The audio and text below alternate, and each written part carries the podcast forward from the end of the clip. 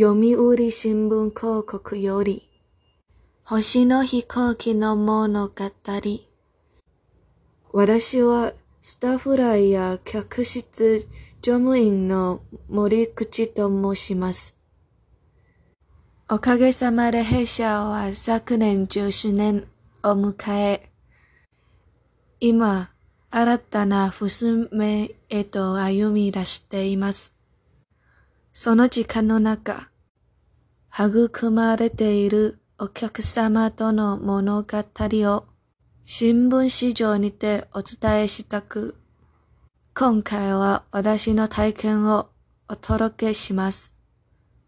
自慢話をようでを恥ずかしのですが、ご紹介させてください。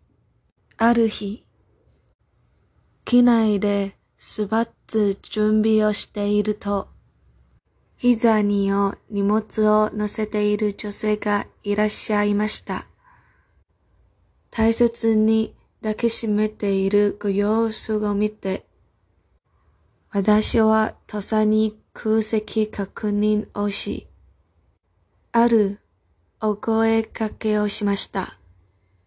お客様はその後しばらく涙ぐまれているように見えました。そして後日思いがけず、このような心のこもったお礼状をいただいたのです。